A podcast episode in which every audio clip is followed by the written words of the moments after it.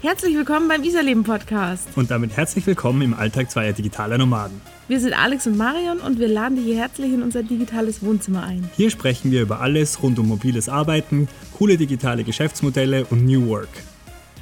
In dieser Folge haben wir zwei Frauen zu Gast, die sich nicht nur mit Reisen auskennen. Ute und Laila führen mit ihrem Unternehmen Haarweisheiten nämlich ein richtig spannendes Online-Business und sie erzählen, wie es überhaupt zur Gründung gekommen ist. Selbstverständlich sprechen wir neben natürlicher Haarpflege auch über Reisen nach Nicaragua in Indonesien. Hör also unbedingt rein und glaube mir, du wirst nach der Folge deine Haare definitiv nicht mehr wie vorher waschen und wahrscheinlich wirst du auch zwei neue Reiseziele auf deiner Bucketlist haben. Ja, herzlich willkommen zu einer neuen Folge und herzlich willkommen Ute und Laila. Hallo. Vielen Dank für die Einladung. Danke euch. Alex ist auch da. Hi. Ute und Laila, ich weiß von euch, dass ihr beide eine wahnsinnig spannende Reisezeit hinter euch habt. Ihr habt aber auch ein richtig tolles Online-Business und ich habe gehört, ihr seid wahre Haarflüsterinnen. So wurdet ihr mir ein bisschen angekündigt. Alles weitere müssen wir gleich mal klären. Jetzt gerade reist ihr aber nicht, richtig? Richtig. Also wir ja. sind jetzt gerade so mehr oder weniger in der Homebase, würde ich mal sagen. Ähm, und beide in Deutschland. Ja, ich bin in der Nähe von Würzburg. Genau, und ich bin gerade in Hamburg, wobei das jetzt auch so, also eigentlich habe ich mir meine Homebase 2019 in Indonesien aufgebaut und Corona hat quasi alles ähm, ja wieder zerschmissen. Und jetzt bin ich fast seit einem Jahr in, in Deutschland, genau. Und das war immer an unterschiedlichen Orten und jetzt bin ich ähm, seit letzten Monat in Hamburg. genau. Ja, wie das bei jedem so ist. Ne? Man, jeder ist wieder ja. zurückgekommen und ja. Aber bevor wir gleich mal über das Reisen sprechen, würde mich brennend interessieren, was denn genau euer Unternehmen Haarweisheiten überhaupt macht, damit hier jeder weiß, worum es überhaupt eigentlich auch geht. Ja, also Haarweisheiten ähm, begleitet Menschen auf der Reise zu ihrem Traumhaar. Das bedeutet, ähm, wir machen darauf aufmerksam, dass es ähm, oft gar nicht äh, viel Produkt oder gar kein Produkt braucht, um quasi ähm, ja, glücklich mit seinem Haar zu werden und zu sein. Und wir machen darauf aufmerksam, dass es eigentlich ähm, gratis Produkt ist, ähm, ganz vieles Haarewaschen ist, dass die Haare eigentlich erst so richtig kaputt werden lässt und man dann erst in diesen ganzen Struggle reinkommt mit, die, äh, der Ansatz ist fertig, die Spitzen sind trocken und so weiter. Und ich brauche jetzt irgendwie plötzlich fünf verschiedene Produkte, dass meine Haare schön sind. Und ähm, genau, es geht nämlich auch ganz ohne. Und das ist interessant. Ja, ja, genau. Das ist unser, also das ist unser Herzstück. Ne? Also wir haben einen Online-Kurs erschaffen, der Menschen ähm, zeigt und begleitet, wie sie quasi von Shampoo loskommen und wie sie ihr Haar mit Only Water und einer hochwertigen Wildschweinborstenbürste von uns ähm, gesund pflegen können. Jetzt haben wir gehört, also ich musste dem Alex erstmal erklären, was No Poo und Water Only ist, aber ich glaube, hast du es so richtig verstanden, um was es überhaupt also geht? Du als Nicht-Langhaarträger? Das Grundkonzept, glaube ich, ist mir klar, aber was natürlich sehr spannend ist, ist ähm, als Online-Business was zu vertreiben, was eigentlich als Kernbotschaft braucht, ähm, Water Only und eigentlich sehr reduziert und also quasi nicht sehr konsumhaltig. Ja. Naja, es ist ähm, ja so, dass ähm, wir, also ganz, ganz weit vorne bei uns steht auch einfach der Umweltschutz. Und Laila und ich sind schon ganz viele Jahre sehr minimalistisch unterwegs. Das kommt ja auch durchs Reisen, ne, dass man äh, so wenig wie möglich irgendwie dabei hat. Und so ging eigentlich halt die, also der ganze, die ganze Konzeptidee mhm. ja auch los. Ne? Also ich glaube, da kann man jetzt auch so ganz gut irgendwie einsteigen, um das nochmal ein bisschen besser zu vermitteln, was dieses ganze Thema so umfasst und woher wir eigentlich dazu, also wie wir eigentlich dazu gekommen sind, ähm, das auszuprobieren selber. Und das hat er eigentlich den Ursprung im Reisen. Ähm, ja, genau. ich, ich, also ich, wir sind ja eine Weile selber als nicht als, sondern sehr viel mit Zero Waste beschäftigen wir uns. Und jetzt, wenn man mich auf dem Bild sieht oder in Live, ich habe ja sehr viele Haare und hatte noch nie ein Thema überhaupt mit, mit Haaren oder mit wenig Haaren. Und ach, ich hatte schon immer so ein paar Jahre lang jetzt noch die Meinung, äh, da muss noch mal eine ordentliche Pflegespülung rein und dies und das. Und irgendwann ähm, bin ich dann natürlich auch auf so einen Shampoo-Bar umgestiegen. Dann habe ich das erste Mal gesehen, es gibt Haarseife. Und da sind tatsächlich die Probleme aufgetaucht. Also ich finde ja. überhaupt nicht das Richtige, was man da überhaupt verwenden könnte. Ähm, ich habe das eben jetzt bei vielen mitbekommen, gerade so übers Radio oder irgendwelche Influencer, die dann angefangen haben, hier die Haare ausfetten zu lassen. Ich meine, äh, es ist ja jetzt in Corona die, die beste Zeit dafür eigentlich. Das sieht da niemand, weil, ja, aber ich habe mich selber noch nicht rangetraut, weil ich mir immer gedacht habe, oh, ist das nicht, ich sage es jetzt mal einfach, ekelhaft erstmal so das ganze Fett auf dem, auf dem Kopf oder ja, einfach fettige Haare zu haben. Und was macht ihr da anders? Oder wie funktioniert das bei euch, dass das dann zum schönen Haar am Ende wird? Ich glaube, äh, jetzt ist eine gute Stelle, dass Laila mal ein bisschen erzählt, weil ich bin ja Friseurin, also ich bin seit 18 Jahren, ähm, habe ich Berufserfahrung, ich bin Friseurin und Naturfriseurin und ich spreche da ja immer so ein bisschen die fachliche Seite an. Aber ich glaube, das ist jetzt ähm, ein ganz guter Punkt, wo Laila mal äh, so ihre Geschichte ein bisschen erzählen kann und wie sie das empfunden hat als Laie ähm, genau. Ja, also ich fand es erstmal interessant, dass du das sagst, ähm, so zum Thema Minimalismus, Zero Waste, Umweltschutz. Also ähm, da tut sich ja gerade unheimlich mhm. viel und es ist tatsächlich so, dass die wenigsten aber eigentlich im Badezimmer quasi an den Haaren anfangen. Also ähm, das ist, glaube ich, so der letzte Punkt, aber eigentlich geht da total viel. Und ähm, ja, bei mir selber war es eben so, dass ich echt ähm, sehr, sehr lange mit Juckreiz auf der Kopfhaut ähm, zu kämpfen hatte und habe da alles Mögliche ausprobiert. Also ich habe mir die teuersten Bio-Shampoos gekauft und ähm, war eh jahrelang nur auf Natur Naturkosmetik unterwegs und habe dann irgendwann auch mit Mehl, mit Roggenmehl angefangen, aber das ist halt auch schwierig, weil ähm, zum einen ist das auch nicht überall erhältlich. Ne? Also in Indonesien gibt es einfach kein Roggenmehl. Ähm, und es ist ja auch ein bisschen immer so ein Gepansche, ähm, weil man muss das rühren und dann warten, bis es ein bisschen einzieht und dann dieses Mehl irgendwie wieder vom Kopf rauszuwaschen, ist auch nicht so eine schöne Sache.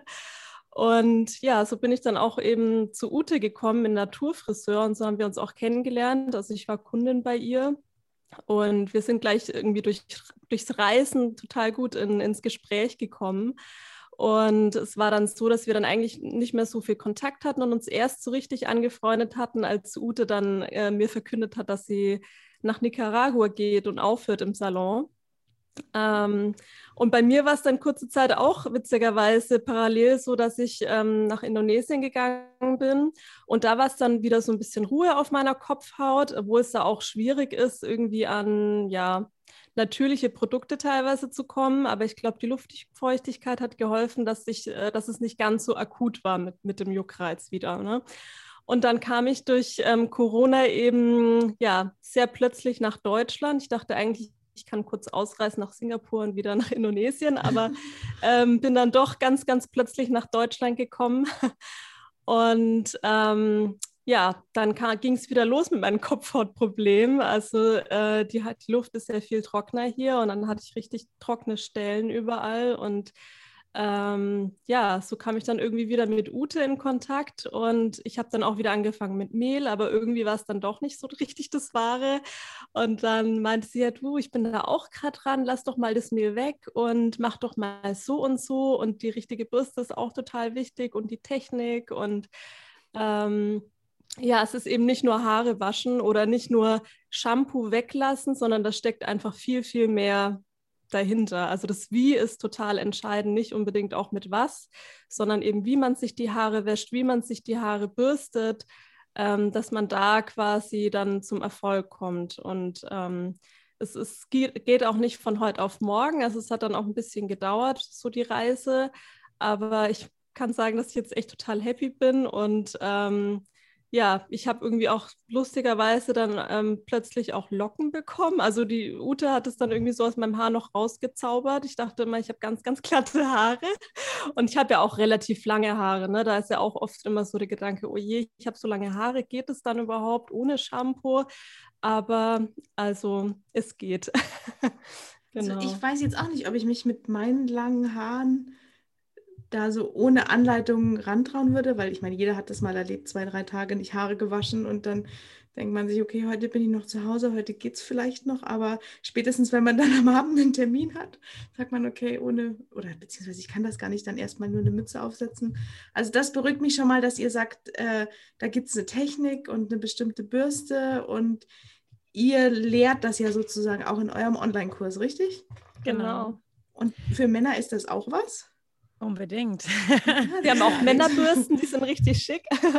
nee, aber es ist äh, tatsächlich auch so, dass es bei kurzen Männerhaar beispielsweise die Umstellung ja auch viel, viel schneller geht als bei langen Haar. Also da haben wir sehr gute Erfolge, aber da kann Ute, glaube ich, auch noch mehr darüber erzählen. Ja, ja ähm, also es ist ja so, dass ähm, um mal zu, diesem Aus, zu dieser Ausfettungsphase zurückzukommen, die du vorhin angesprochen hattest. Mhm. Ähm, es ist, es ist so, dass ähm, wenn wir mal ganz vorne anfangen, dann ist es ja so, dass unsere Haut ist ein Organ, also ist das größte Organ, das wir haben. Und ähm, unsere Eltern oder auch wir als Eltern, wir greifen ja ziemlich unbewusst, ziemlich schnell und früh in dieses Organ Haut eigentlich ein, indem wir waschen und eincremen und ähm, halt einfach der Haut was Gutes tun wollen. Und eine gesunde Haut, also das möchte ich auch betonen, ne? es gibt immer Ausnahmen, weil es gibt einfach auch Hautkrankheiten, aber eine gesunde Haut, die kommt auf die Welt und die sorgt dafür, dass Haut und Haar ähm, gepflegt werden, dass sie gut geschützt sind und das ist so die Essenz, ja. Und wenn wir jetzt ähm, dann einfach jetzt irgendwie 30 Jahre lang ähm, unsere Haare mit Shampoo gewaschen haben, dann ist diese, dieses Organ Haut einfach total äh, verstört und auch gestört in seiner eigentlichen Arbeit. Und das ist halt so ein bisschen, also ich finde, wenn man sich das bewusst macht, dass man, wenn man jetzt sagt, man probiert es jetzt aus und man lässt das Shampoo weg und man ähm, gibt jetzt seiner, seiner Haut Zeit, sich da wieder zu regenerieren und sich zu entgiften, ne? dann mhm. ist vielleicht auch so die Anfangsphase, wo es wirklich einfach schwierig ist, weil man kriegt ja ein komplett neues Haargefühl. Also ähm, man spürt zum ersten Mal bewusst sein Haar, wie es eigentlich ist. Und man. Entschuldigung. Ihr nennt das ja, glaube ich, intuitives Haar, habe ich gelesen. Genau. Ja, ja, weil ähm, dadurch, dass plötzlich kein Produkt mehr, also in Produkten ist es ja immer so, jeder möchte ja schöne, geschmeidige, glänzende Haare haben. Und in einem, in einem Shampoo sind ja Waschtenside drin, die quasi die Kopfhaut reinigen und die wirken einfach auch immer austrocknend. Und dann ist es ja auch oft so, dass man von der Waschtechnik, also man wäscht ja seine Haare meistens so wuschel, wuschel, wuschel mhm. und dann ist gut, wird bei jedem Waschvorgang das Haar aufgeraut. Ne? Das kann man sich so vorstellen wie so zwei Tannenzapfen, die dann alle zwei Tage oder alle drei Tage so aneinander gerubbelt werden. Und so passiert es mit dem Haar auch. Und umso öfter das gemacht wird, umso mehr öffnet sich die Schuppenschicht. Das Haar verknotet sich schneller, so dann braucht man die Spülung dann für danach, ne? weil man kriegt das Haar ja gar nicht mehr durchgebürstet. Und dann ist man so in diesem Kreislauf drinnen, dass man gar nicht mehr weiß, wie komme ich da jetzt eigentlich wieder raus. Und das, ja, du möchtest. Jetzt, jetzt wollte ich kurz nachfragen. Das heißt, das, das wird am Anfang zuerst schlimmer, bevor es besser wird. Durch das Waschen. Oder optisch vielleicht. Genau, also stimmt, du hast einen guten Punkt und das ist sehr richtig. Es kann passieren, weil auf dem Haar ja dann normalerweise immer Produkt liegt. Und wenn man dann aufhört, da Produkt nachzugeben, dann spült sich das Produkt immer mehr aus, wenn ich es nur noch mit Wasser spüle. Und dann kommt die Unterstruktur vom Haar raus, genau. Und dann hat man oft das Gefühl, das Haar ist jetzt viel schlimmer als vorher. Ja, weil man dann halt wirklich erstmal fühlt, okay, wow, so trocken sind meine Haare also wirklich, wenn da gar nichts drinnen ist. Mhm. Und wenn dieser Punkt erreicht ist, dann kann man sicher sein, dass das Haar frei ist von, von Produkt. Also da liegt jetzt wirklich nichts mehr drauf. Und dann hat auch das Haarsebum, also der, das Fett, was wir ja immer so unschön eigentlich sagen, ich finde Haarsebum ist immer gleich viel schöner, hat dann einfach, ja genau, hat dann einfach die Möglichkeit, das Haar zu pflegen und sich an das Haar hinzulegen. Und durch das Bürsten wird ja auch einfach die Schuppenschicht geschlossen. Ne? Das kann man sich wieder so am Tannenzapfen gut vorstellen. Wenn man da dann immer so von oben so schön drüber streichelt, ja, dann wird die Schuppenschicht, also kann sich einfach wieder schöner anlegen und dann kriegt das Haar ähm, die Pflege, die es braucht. Und dann bleibt es auch, ähm, dann bleibt es auch so, ne? Weil mit Produkten ist es ja auch immer so, der Effekt ist kurz da und dann merkt man aber doch wieder, mm, aber, oder man hat halt immer auch so einen Nebeneffekt. So, okay, ich benutze jetzt Öl, dass es schön glänzt, aber ich muss ja dann eigentlich morgen wieder waschen, weil sie halt dann fettig ausschauen. Ne? Mhm. Und genau. Und wie lange braucht man da ungefähr, bis man dann wirklich sein Ergebnis so ungefähr hat, dass man sagt, jetzt sieht man nach gesundem Haar aus, da ist kein Produkt mehr drin? Ja. Ähm, also ganz klar ist es so, dass wenn ich jetzt äh, dich zum Beispiel einfach mal als Beispiel nehme, weil dich wahrscheinlich die Zuschauer jetzt auch mal gesehen haben vielleicht. Du hast jetzt ja ganz lange und viele Haare mhm. und das Haar wurde jetzt immer behandelt und immer mit äh, ja, Shampoo und Pflegeprodukten mhm. gewaschen. Das heißt, die unteren 20, 30 Zentimeter, die sind mit Sicherheit ähm, trocken und spröde mhm. und die müssen halt immer Stück für Stück ähm, immer mal wieder auch abgeschnitten werden. Also mhm. ein kaputtes Haar oder was ja so hardcore ist, ist dann, wenn es gesplitzt ist. Das geht mit keinem Produkt der Welt bildet sich das zurück oder wird wieder gesund und auch das Haarsebum schafft es nicht. Ne? Also Haare, die super trocken sind, die sind super trocken und ein Haar ist ja ein Horn. Also das ist eigentlich ein totes Material, wenn man das jetzt mal so ganz runterbricht. Und das kann ich nicht mit irgendeinem Produkt wieder kitten und es schafft auch das Haarsebum nicht. Ne? Was es aber macht, das Sebum ist und durch das Bürsten vor allen Dingen, dass eben die Schuppenschicht geschlossen wird, so gut es geht und das Haar glänzt einfach schöner und kann sich schon mal nicht mehr so gut verhaken. Um so richtig ähm, ich sag mal, so richtig am Ende zu sein, ist es ja dann wirklich, wenn quasi alle Haare, die du auf dem Kopf hast, noch nie mit Shampoo in mhm. ähm, Verbindung waren. Also bei mir ist es jetzt, glaube ich, so weit oder fast so weit, weil ich habe sie mir auch echt ein ganzes Stück abschneiden lassen dann irgendwann.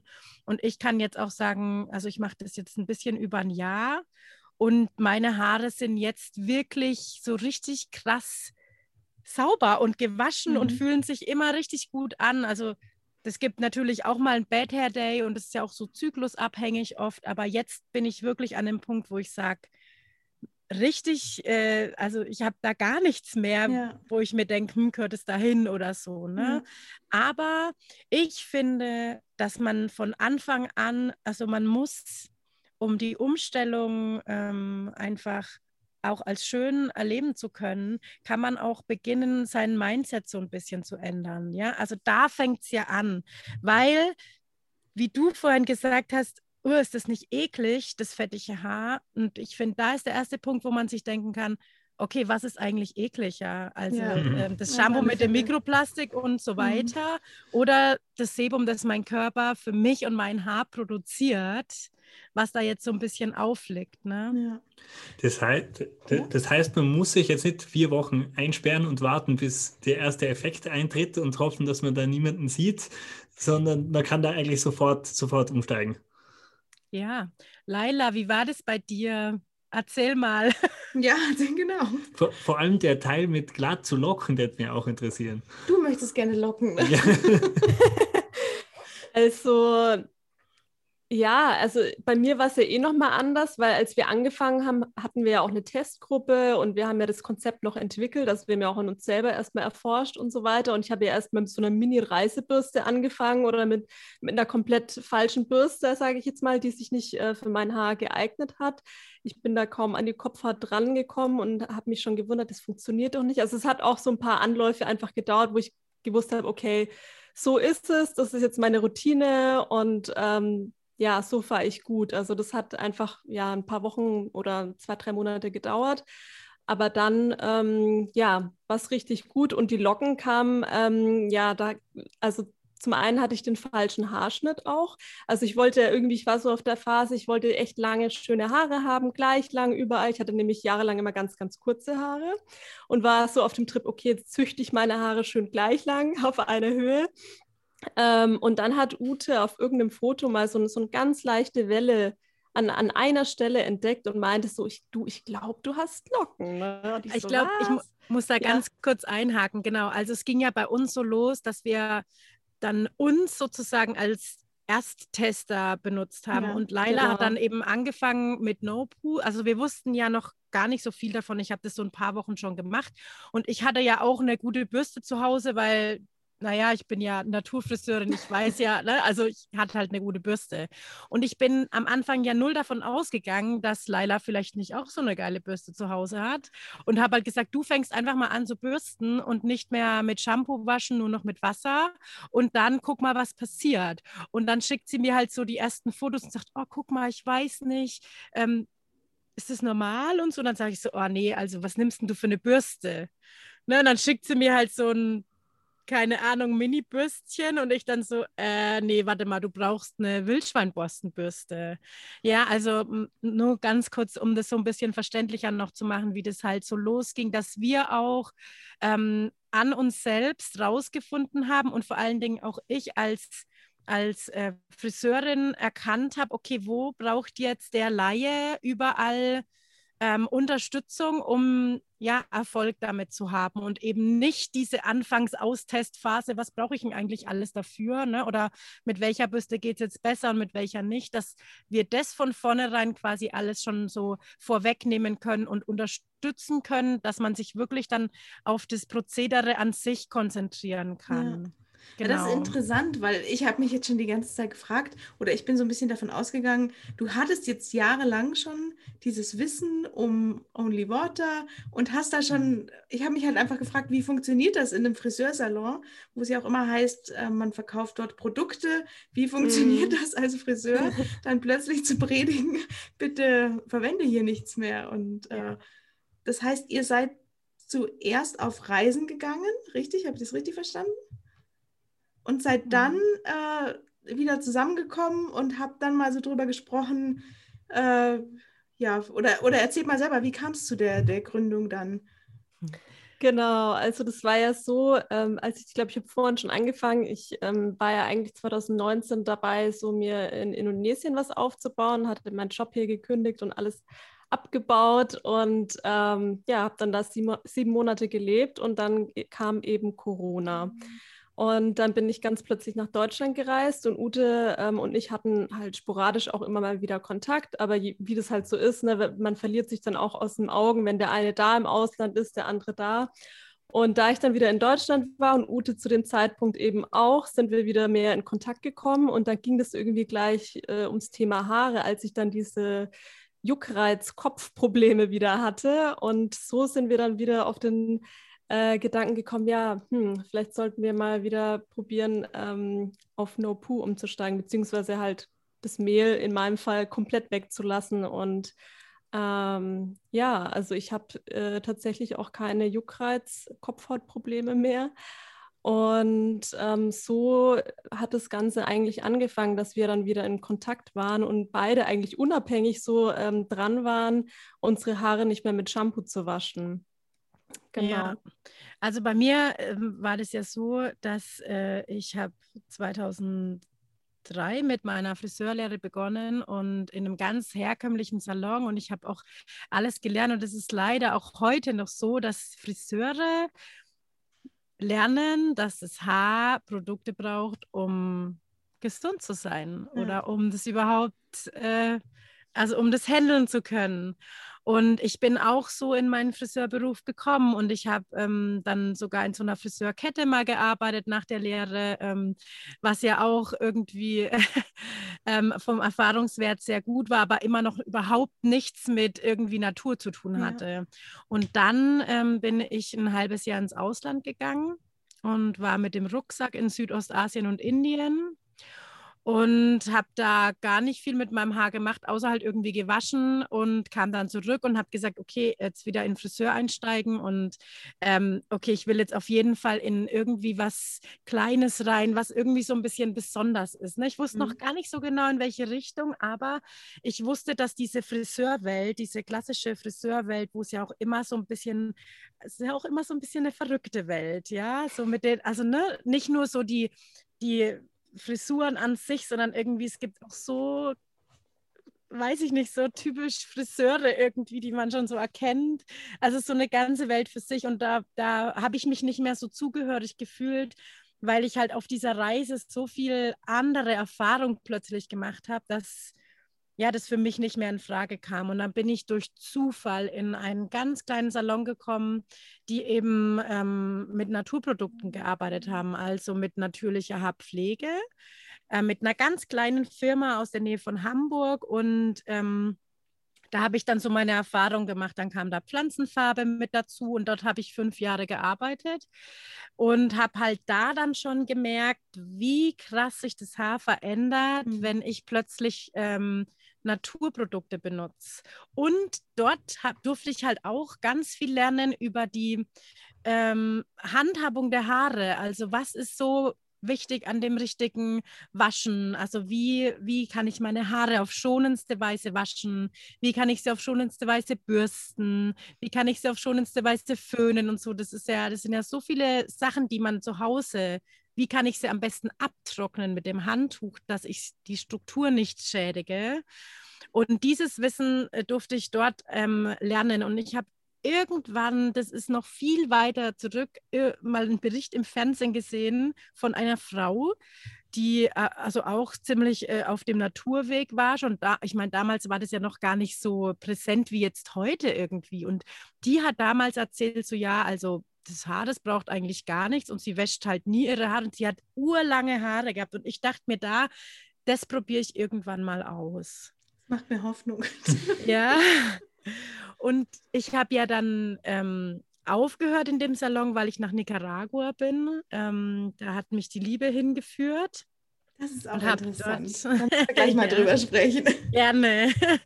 Und ähm, habe dann meine, ich habe Literflaschen von diesem Naturshampoo da mitgenommen, weil ich ja auch weiß, es gibt halt nicht überall Naturprodukte.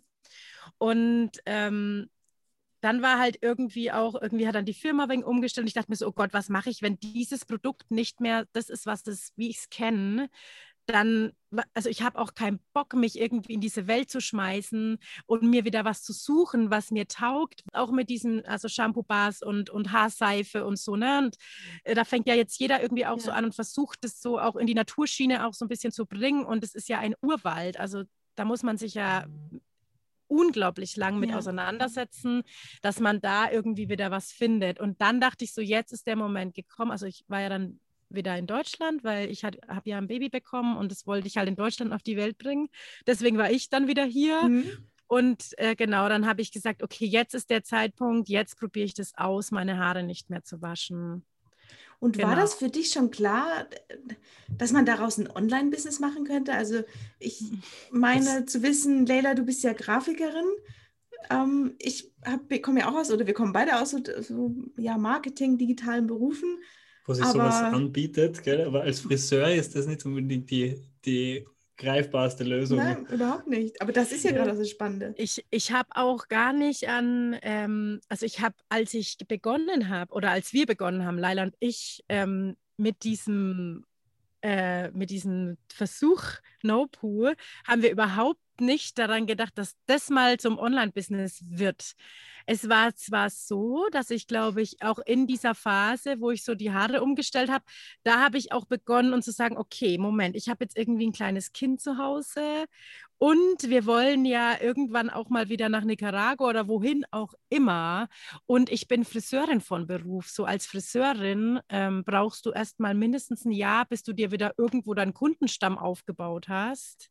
Selbstständig brauche ich mich gar nicht machen, weil ich kann ja meinen Salon nicht immer mitnehmen. ja, und so Friseurfrädern, das war irgendwie auch nichts und so. Und dann war schon dieser Gedanke da, okay, ich glaube, ich brauche irgendwas, was ich halt immer überall hin mitnehmen kann.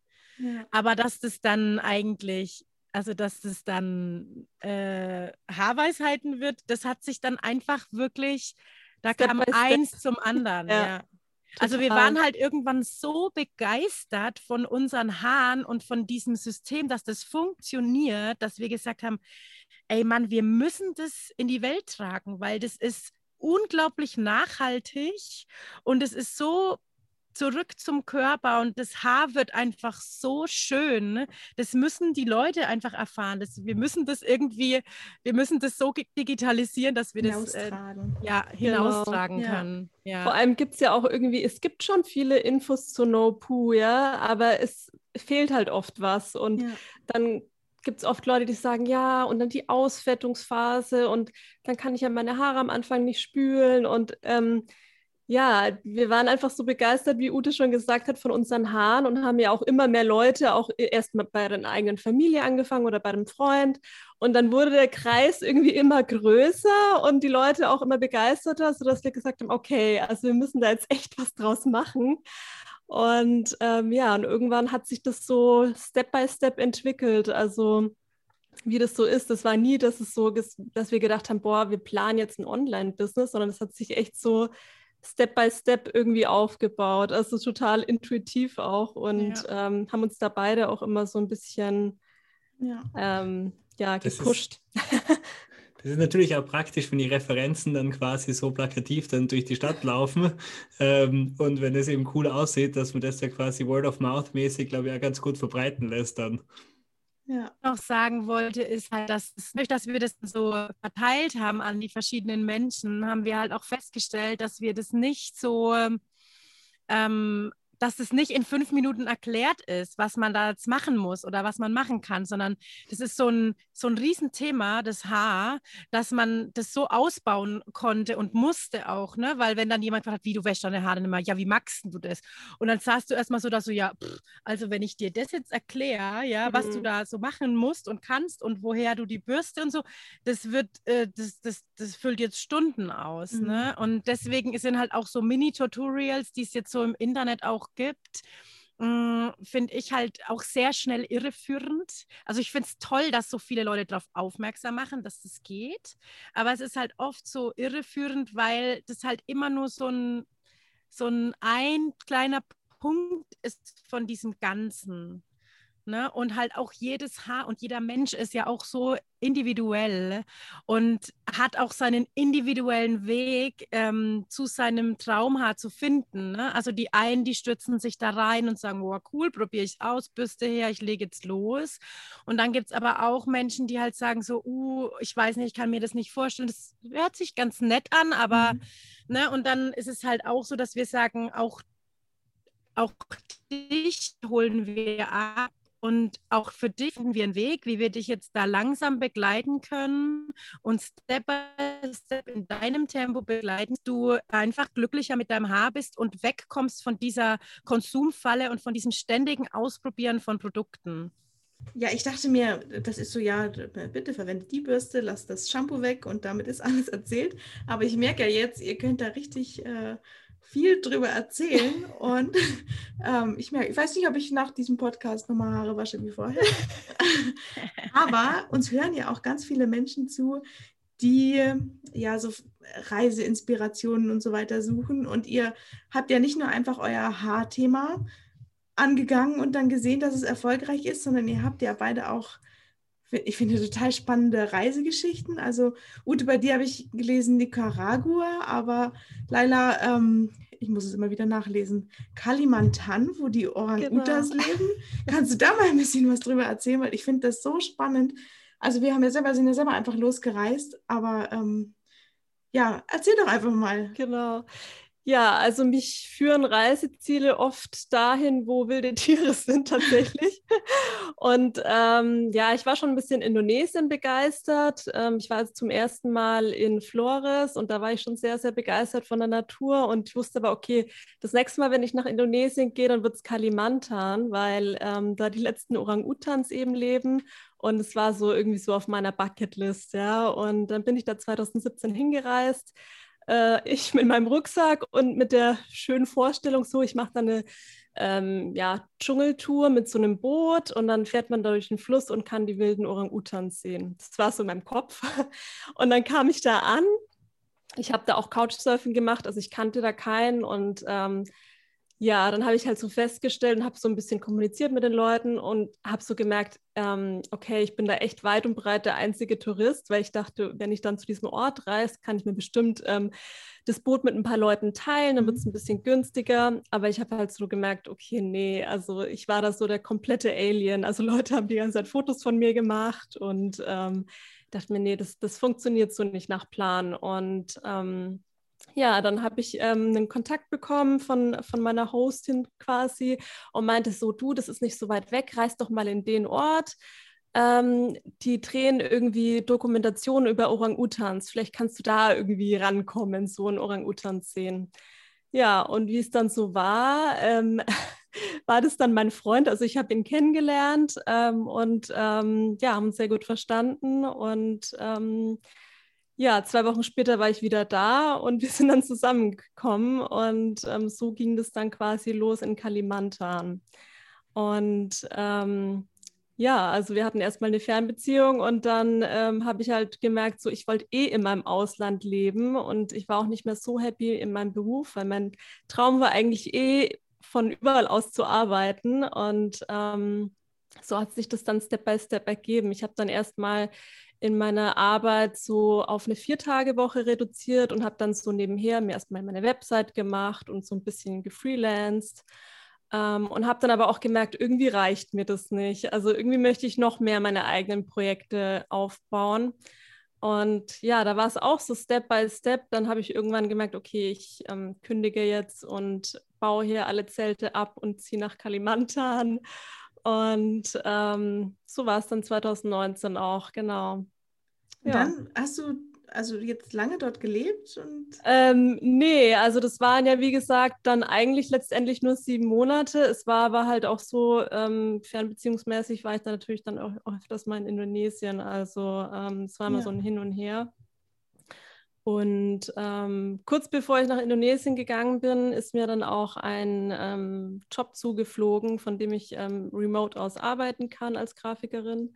Also das ist so ein bisschen meine Base. Ähm, da bin ich auch immer noch tätig und kann eben nebenher meine, meine Herzprojekte wie Haarweisheiten ähm, ja, mich da widmen und ähm, so bin ich auch echt happy. Mhm. Genau. Ich habe das so oft gehört, man muss sich einfach mal auf die Reise begeben und dann passiert schon alles. Und uns hat damals ja auch so ein bisschen das Schicksal in den Hintern getreten. Und ich habe ja ziemlich genau vor einem Jahr ähm, eine Kündigung damals bekommen und pünktlich dann kam auch noch der Lockdown. Es war auch noch mein Geburtstag der Tag.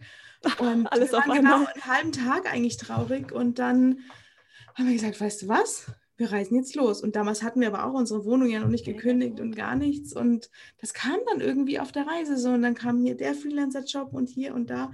Und ich kann das nach wie vor nur jedem raten, sich nicht vorher ähm, einen Kopf zu machen oder einen großen mm. Plan oder schon vielleicht ein bisschen einen Plan, aber meistens funktioniert das ja nicht nach einem nach einem Lebensplan so ja, zu leben. Ja. Und ähm, ich glaube, Ute, Voll. bei dir war es ja ähnlich, oder? Ja, also ich bin damals, ähm, also ich habe hab ja meine halbjährige Reise gemacht. Das war irgendwie auch so, äh, das ist aus der Idee irgendwie so plötzlich raus entstanden, so, boah, und jetzt mal mit dem Rucksack weg, wäre irgendwie auch geil. Und da war es halt schon so, ähm, das war 2012 und wir waren zu zweit, zwei Frauen.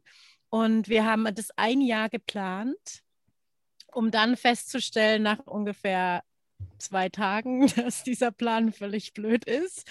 Ähm, und haben uns dann äh, Gott sei Dank auch nach, also ich glaube, so sechs Wochen hat es schon gedauert, bis wir wirklich auch gesagt haben, okay, Lonely Planet fliegt jetzt äh, einfach raus. Mhm. Und wir gucken jetzt einfach mal, wo wir so, also wo es uns so hintreibt. Und das war damals schon ähm, einfach die beste Entscheidung überhaupt. Wir sind auch also wir hatten kein Rückflugziel und keinen ja. Tag und haben dann irgendwann auch, das war genauso äh, spontan so, okay, wo gehen wir jetzt eigentlich als nächstes hin? Wir waren dann in Indien, weiß ich noch, und wollten eigentlich ähm, weiter. Äh, und irgendwie hat es dann alles nicht funktioniert und das Visum hat nicht geklappt. Nach Nepal wollten wir irgendwie. Und dann haben wir gesagt, ja, oder flieg mal heim. Und dann so, äh, ja, oh geil, ja, komm, lass uns heimfliegen. dann habe ich auch direkt irgendwie den Flug gebucht und fünf Tage später saßen wir im Flieger nach Hause. Also es war auch ganz verrückt, aber voll gut. Und dann nach Nicaragua, das war auch so ein, also das war auch so ein Wink des Schicksals eigentlich, weil ich hatte mich damals ähm, getrennt aus einer ganz schwierigen Beziehung raus und bin in dieser Beziehung gar nicht gereist, weil es halt irgendwie nicht möglich war. Und ähm, habe mich getrennt und habe gesagt, oh mein Gott, jetzt muss ich mal wieder raus. Und ich hatte damals eine Friseur, also eine Kundin beim Friseur und ich äh, habe das mitbekommen, dass sie eben nach Nicaragua ausgewandert ist und fand es total spannend, habe zu der gesagt, du gib mir mal du deine, deine Adresse oder deine E-Mail. Irgendwann komme ich dich mal besuchen, weil es interessiert mich voll. Und also bis dahin wusste ich ehrlich gesagt noch nicht genau, wo ist eigentlich Nicaragua, ja, was echt vielen so geht. Ja, also ähm, und dann, ungefähr weiß ich, aber ich ja, habe es also mir auch noch nie als Reiseziel jetzt angeschaut. Genau, ist in Zentralamerika, ne? also oberhalb von Costa Rica. Mhm. Ja, Nachbarland von Costa Rica. Und ähm, genau, dann habe ich mich getrennt und habe äh, die angeschrieben, habe gesagt, du pass auf, könnte ich kommen eigentlich? Ich habe in zwei Wochen Urlaub. Äh, ich könnte also ich könnte zwei Wochen lang kommen und ich habe einen Flug ge gefunden. Ist das der richtige Flugplatz? Also komme ich da bei dir an und so und passt der passt so ähm, der Preis? Was meinst du?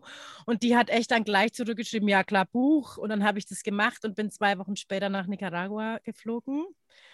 Ähm, und das war so ein schönes Gefühl, weil ich weiß noch, ich bin damals über die USA geflogen und stieg da aus dem Flieger aus und dachte mir, oh mein Gott, was hast du gemacht? Du willst hier gar nicht sein. Naja, okay, zwei Wochen, die kriegst du jetzt irgendwie rum. Ne? Du hast jetzt schon so viel Scheiße irgendwie gemacht und erlebt. Jetzt kann, kannst du die zwei Wochen auch noch so ausharren.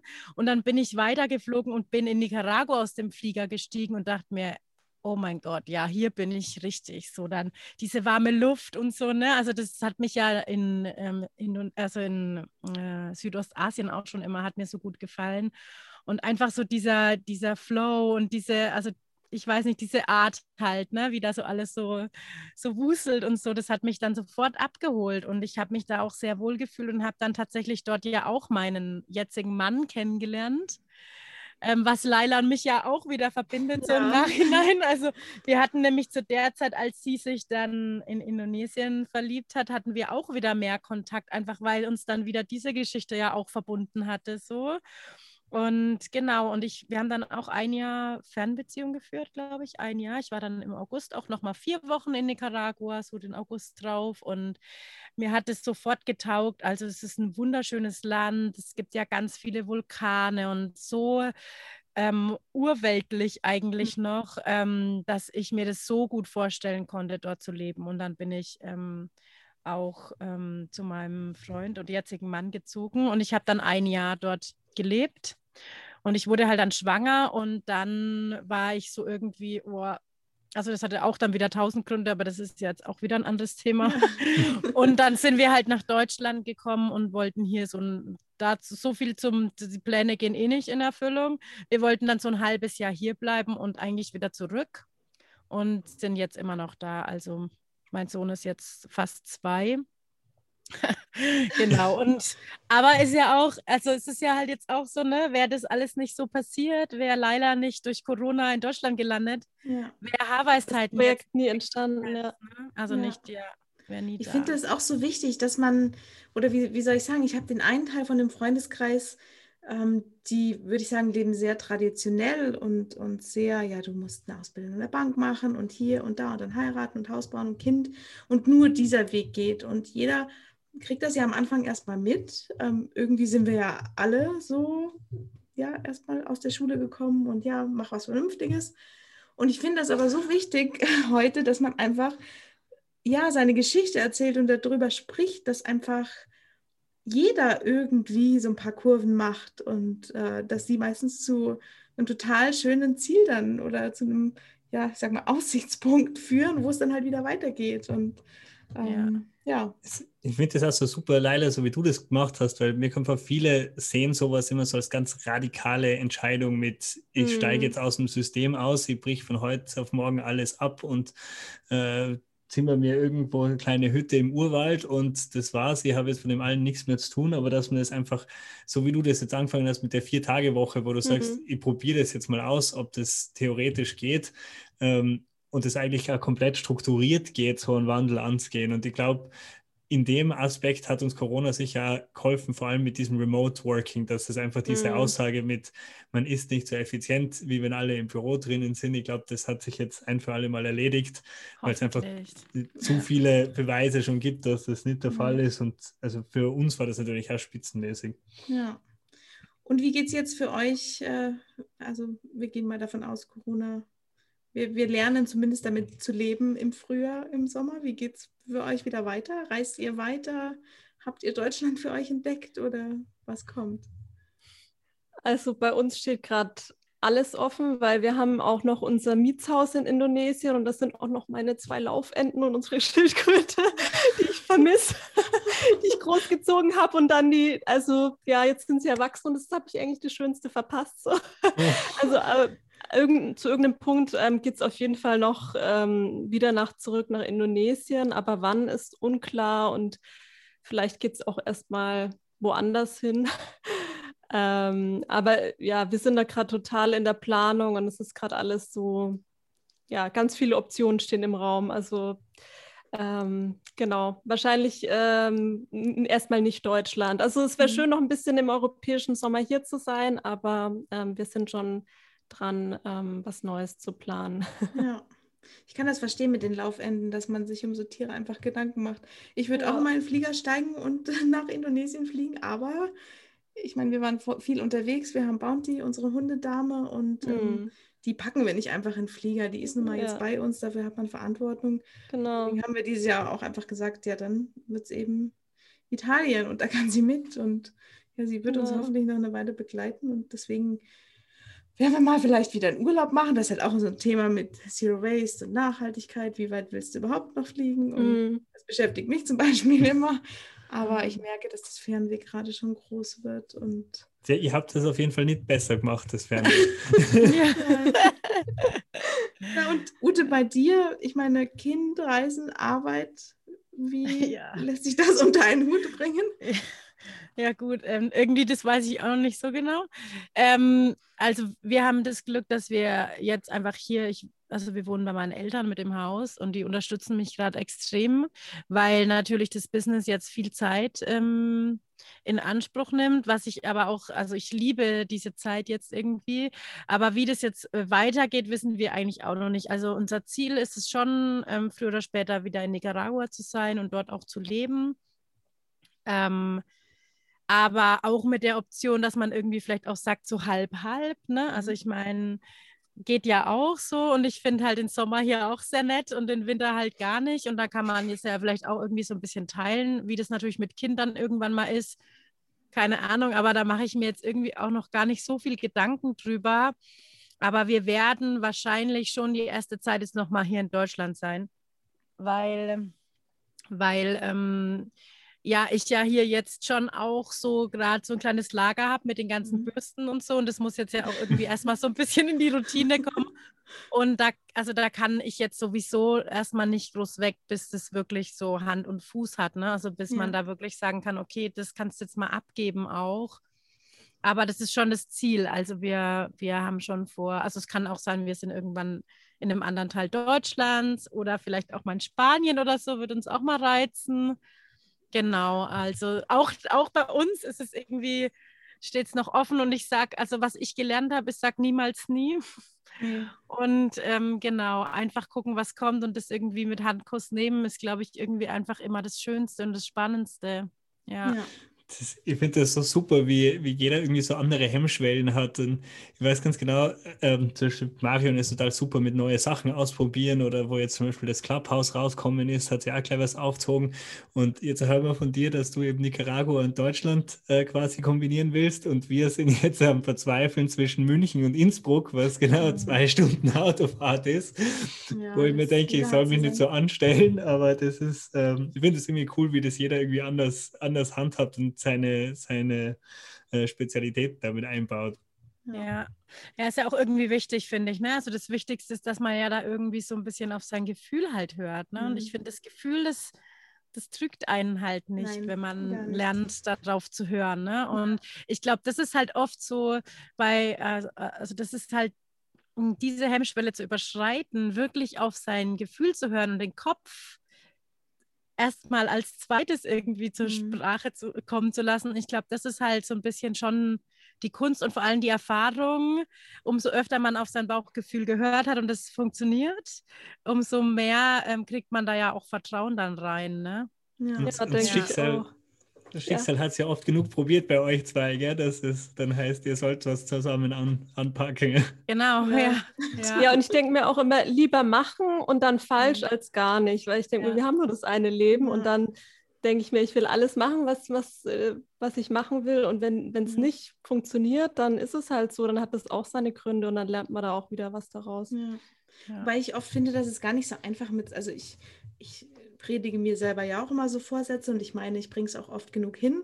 Aber als wir jetzt hier im Dezember nach Innsbruck kamen, hatten wir ja auch gesagt, komm, das ist eine Testphase. Wir gucken mal Deutschland oder Österreich, wo kann in Zukunft unsere Homebase sein, von wo können wir losreisen. Und ich habe für mich jetzt gemerkt, ich weiß nicht, ob es am Lockdown hier liegt oder wie auch immer, aber ich habe einfach gemerkt, ich habe wahnsinnig Heimweh und habe irgendwann zum Alex gesagt, du, ich glaube, ich kann das nicht. Ich, wir sind jetzt gerade am Überlegen, ob wir wieder nach München zurückgehen.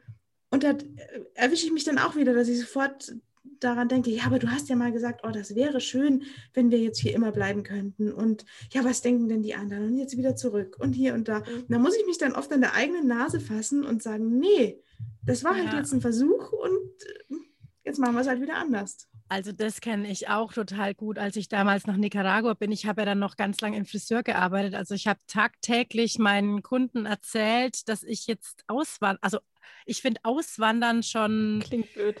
Ah, das ist Klingt so, so für immer, ne? Ja, also das ist so ein rieses Wort. Und ja, und wie lange willst du dann da bleiben? Ja.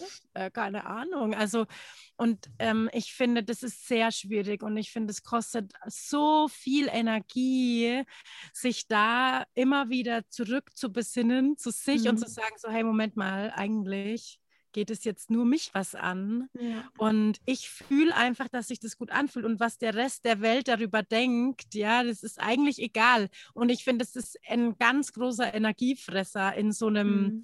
also wenn man so ein Ne, so ein Vorhaben hat und plant es und dann gibt es ja sowieso schon so viel, an das man denken muss, was jetzt so die organisatorische Geschichte angeht, mit Wohnung aufgeben und so weiter. Ähm, und dann kommt halt noch wirklich immer das von, also das von außen, ähm, was finde ich echt extrem anstrengend sein kann. Also, und ich glaube, ja. das geht halt irgendwie wahrscheinlich auch nie weg und das gehört wahrscheinlich auch irgendwie dazu. Ja, da ja. wird man lernen müssen, damit zu leben. Ja, ja, ja. Ja. Ja. Jedenfalls war es richtig interessant mit euch ja. zu quatschen. Ich glaube, ihr habt viele inspiriert, sich zum einen ja eine, die, eine andere Haarpflege zuzulegen und vielleicht auch mal bei euch im Online-Kurs vorbeizuschauen Sehr und vielleicht gerne. auch nach dem Lockdown wieder weiterzureisen. Ich glaube, wir haben Indonesien und Nicaragua jetzt irgendwie auf dem Schirm. Das, Sehr cool. also wenn, wenn wir mal wieder da sind, ihr seid herzlich willkommen ja. jederzeit. Eine aber an, das könnt ihr glauben. Ja, voll gerne. Vor allem, es klingt so sehr nach, äh, wenn ihr Indien, Südostasien und Sri Lanka gemacht habt, dann mögt ihr vielleicht auch äh, Nicaragua und Indonesien. Deshalb auf jeden Fall auf der Liste jetzt. Ja, ja cool. So. Ja. Na dann, vielen Dank euch. Ja, danke, danke euch, dass ihr dabei wart. Hat Super. Spaß gemacht, ja. ja. Total viel, ja. Und dann hören wir uns wieder. Genau, es bleibt spannend. So, ja. Alles Liebe. Ja. Danke fürs Kommen. Ciao. Tschüss. Ciao. Ciao. So, das waren wieder spannende 50 Minuten. Ich habe vor allem festgestellt, wie wenig ich eigentlich über meine eigenen Haare weiß. Vielleicht muss ich mich damit noch einmal auseinandersetzen. Und außerdem bin ich total neugierig auf Nicaragua und Indonesien geworden. Falls dich das alles genauso interessiert wie mich, verlinke ich dir den Kontakt zu Ute und Laila in den Show Notes. In jedem Fall freut es mich, dass du uns wieder eingeschaltet hast. Bis zum nächsten Mal.